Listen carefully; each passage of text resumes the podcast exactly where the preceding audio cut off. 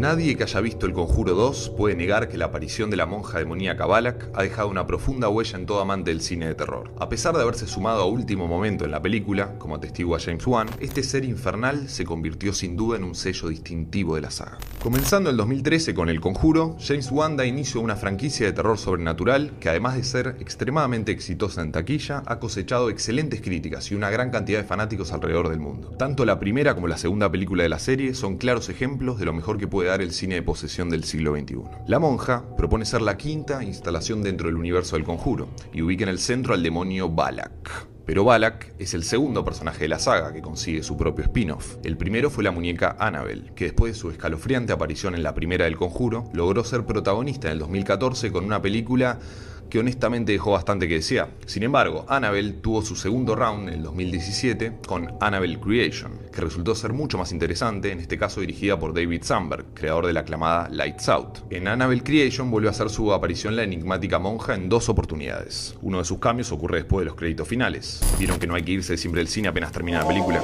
La dirección de la monja estará a cargo de Corin Hardy, conocido por su trabajo en otro film de terror, The Hollow, del 2015. Cuando se enteró que iba a dirigir, su preocupación central fue conseguir la misma actriz, Bonnie Arons, también conocida por sus papeles en Mulholland Drive y The Princess Diaries, porque según él, ella se había adueñado del rol de la misma forma en que Robert Englund se adueñó de Freddy Krueger. Sabemos que la saga del conjuro está inspirada en los múltiples casos de la pareja de investigadores paranormales y demonólogos Ed y Lorraine Warren. Ed se proclamaba como el único estadounidense laico que podía realizar exorcismos con autorización de la Iglesia Católica, pero en 1985 el futuro Papa Benedicto XVI prohibió realizar esta práctica a cualquiera que no forme parte del clero. Particularmente el personaje de la monja tendría su raíz en un ente espectral que atormentaba a la clarividente Lorraine Warren durante la investigación de un caso conocido como Poltergeist de Enfield, en Inglaterra. El Conjuro 2 retrata los eventos sucedidos en ese episodio y la nueva película de la monja es una precuela, ambientada en 1952 en Rumania, que cuenta la historia de fondo de este oscuro antagonista. En algunas entrevistas, el director-productor James Wan la describe como un ataque directo hacia la fe, pero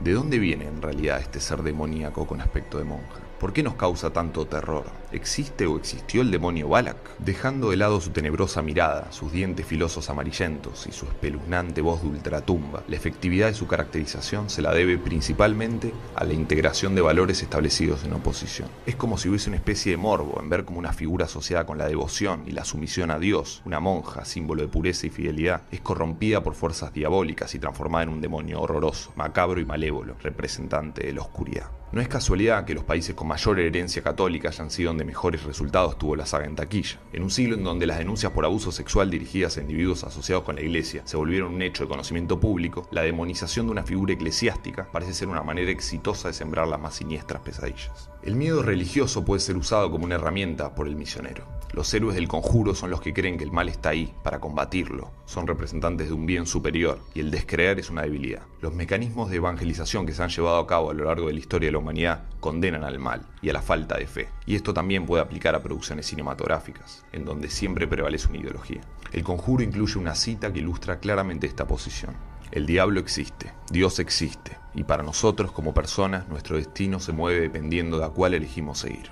Una vez estaba acompañado por un familiar que es seminarista dentro de un taxi y el taxista se animó a preguntar, ¿es verdad que los exorcismos se les da vuelta la cabeza a las personas poseídas? Claramente el taxista había visto El exorcista, de 1973. A veces la ficción supera la realidad, o mejor dicho, instaura realidades. Volviendo a los orígenes de Balak, estos nos remontan a una época muy antigua, también conocido como Walak, Balu, Bolak y Bulach. Este demonio aparece en varios textos, descrito como un niño con alas de ángel, montado sobre un dragón de dos cabezas. Se lo reconoce como uno de los presidentes del infierno, comandante de 38 legiones de demonios menores, se le asigna el número 62 y el elemento fuego. Su oficio es el de proveer grandes verdades sobre tesoros escondidos e identificar el escondite de las serpientes. Por este motivo también se lo ha llamado el Marqués de las Serpientes. En el Diccionario Infernal de 1863 se le adjudica sabiduría astral. Se cree que una figura bíblica habría tenido contacto con él. El rey Salomón, hijo de David, activo durante los años 970 y 931 a.C.